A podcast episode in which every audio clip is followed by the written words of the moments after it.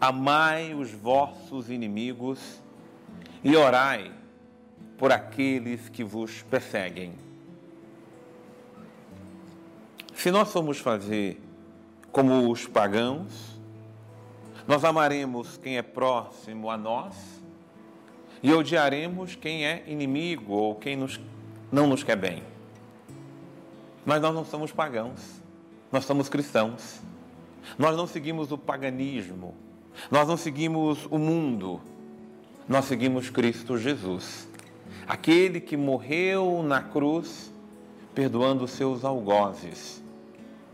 A mais sublime súplica e resposta que Jesus deu na cruz àqueles que o mataram foi: Pai, perdoa-lhes, eles não sabem o que fazem.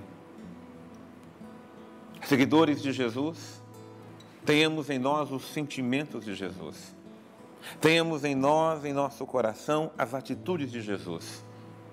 E a atitude mais sublime, mais evangélica, é o amor. E como nós precisamos nos amar, meus irmãos. Para além das teorias, das discussões, dos conhecimentos teológicos, doutrinários, para além de todas as divisões que possa ter aqui e acolá, para além das nossas divisões místicas ou assim por diante, muito mais do que as orações que nós nutrimos, noites de vigílias e assim por diante, que tudo isso coloque em nosso coração o essencial. A essência do segmento de Jesus é o amor.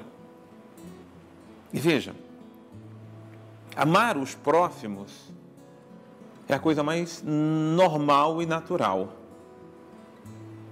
Seria bem negativo se você não está conseguindo amar nem os que estão próximos a você. Se você não consegue amar os da sua casa, os da sua família, é um péssimo sinal de que nem humano você está sendo. Nenhuma vida humana digna você está vivendo. Então, amar os seus é mais do que uma obrigação. Até quem é ateu, quem não crê em Deus, ama os que são próximos. Até os animais o fazem isto.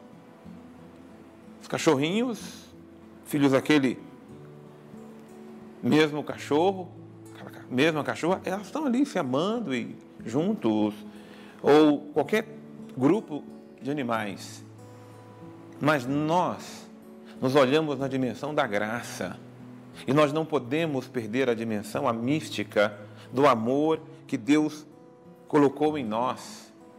Nós amamos quem não nos ama, nós fazemos bem a quem não nos quer bem, nós retribuímos com amor a quem semeou ódio ou vingança no meio de nós.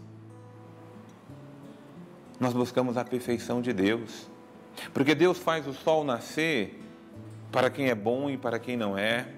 Deus faz a chuva vir sobre todos. Deus não é como nós seletivos. Deus não vai mandar, ah, o sol hoje é só para os católicos, só para os cristãos. Não. A sua bondade, tudo que ele criou são para todos os seus filhos. O amor de Deus é para com todos. Se alguns se achegam mais ao amor de Deus, óbvio que experimenta de uma forma mais sublime o seu amor, mas Deus não nega o seu amor a ninguém. E nós também não podemos negar amor. Nós não podemos dar amor só quem nos dá amor. Isso é viver no campo humano. Mas nós, cada vez mais, caminhamos, trabalhamos para que a graça divina molde a nossa humanidade. E é preciso então trabalhar com seriedade para vivermos como filhos de Deus, para sabermos testemunharmos neste mundo que o nosso amor não é só para os nossos, mas o amor de Deus é para com todos.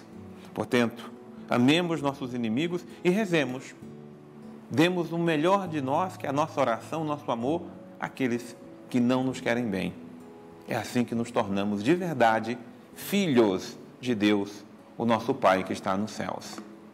Deus abençoe você.